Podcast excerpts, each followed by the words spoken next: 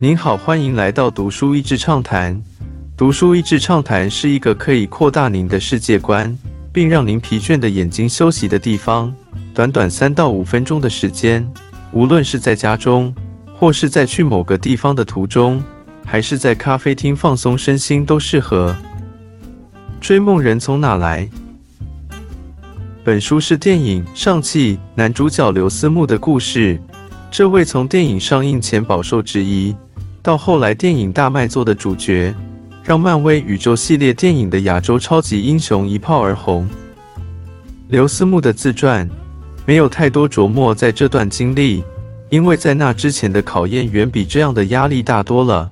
而这本书更是大篇幅的描写了前传的故事，从七十年前的中国写到上汽电影开拍的第一幕。我想起电影开头也是从历史讲起，人的故事总是从历史延伸出来，什么样的惊人发展都是有迹可循，并非横空出世的。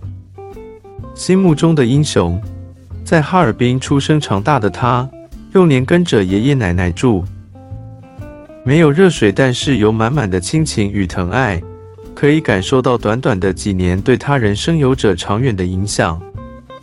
但故事前传主要说的还是他的父母。真的很难想象，在文化大革命时期成长的人，经历什么样的冲击，以及影响受教育的机会。当每个家庭都需要送一个孩子下乡劳务，那又是多么让人难过的决定。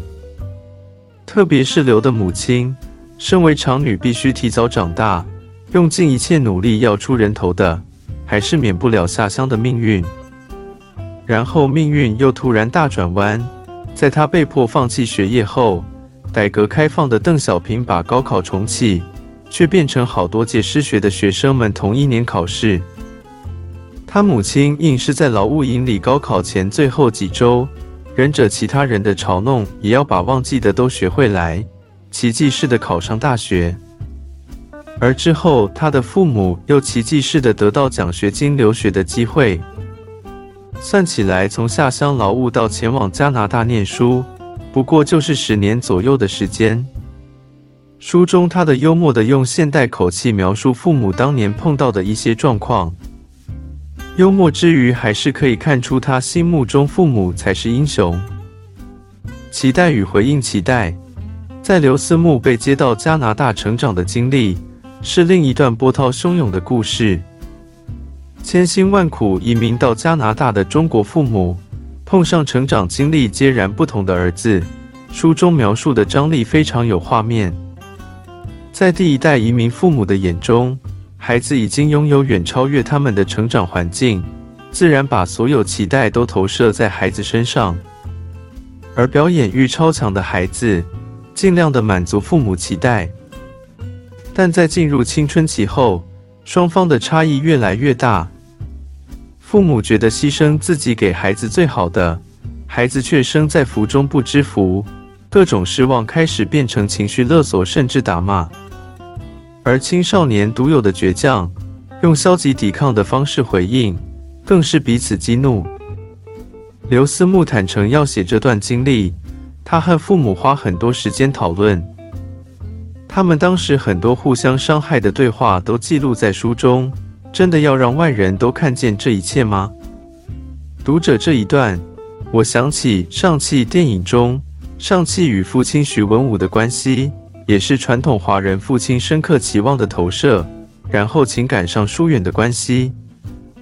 面对想要掌控自己的父亲，故意用酸言酸语操弄他，诠释电影中上汽的这些情绪。应该是很有共鸣的吧？他们希望透过自己的故事，让有类似情况的家庭做出不一样的选择，踏上追梦的道路。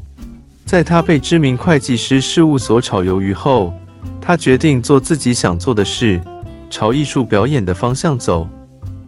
完全不能理解的父母，深刻感觉深刻的被背叛，所以亲子关系达到冰点。刘思慕得来不易的自由，也不是那么容易的。为了自给自足，他兼差当模特儿，到小朋友的生日派对当超级英雄，还有很多跑龙套的角色。他开始认真的学会怎么读剧本，花钱去上表演课，上网找各种的机会，同时也要面对很多的失望。好几次的打击，不但考验他对表演的热爱，甚至让他严重的自我怀疑。甚至打击最重的时候，他发现父母多年来跟他表示失望的话语，已经内建在他的心中。当不安全感最后防线被攻破。这些负面情绪好像水库泄洪一般倾巢而出。所幸，父母的坚强意志力，还有敬业精神，也潜移默化到他的身上。再怎么想放弃，还是敬业的去每个试镜，用最好的一面面对每次的工作。逐渐，这些努力积累起来，他也撑到实力可以撑起运气的时候。和解与成为英雄。整本书让我感受的就是和解，包括亲子之间的和解，还有自己在别人的期待与成为自己的过程当中与自己和解。愿意认识和接纳自己，是一辈子都在学的功课。而面对自己重视的人，要认识、接纳，甚至欣赏他，同样的不容易。他在上汽电影试镜前。鼓起勇气告诉父母他的焦虑，而父母竟然对他说：“我们支持你。”让他感到无条件被接纳。他说自己就是带着这个超能力，成为大荧幕上那个超级英雄。今天的内容就到此为止了，十分感谢大家收听《读书益智畅谈》节目。如果对我们的内容感兴趣，欢迎浏览我们的网站。d a s h e a s y 点 net 或是关注我们的粉丝团“读书益智”，也可以分享给您的亲朋好友。欢迎继续关注我们下一期节目，下次见。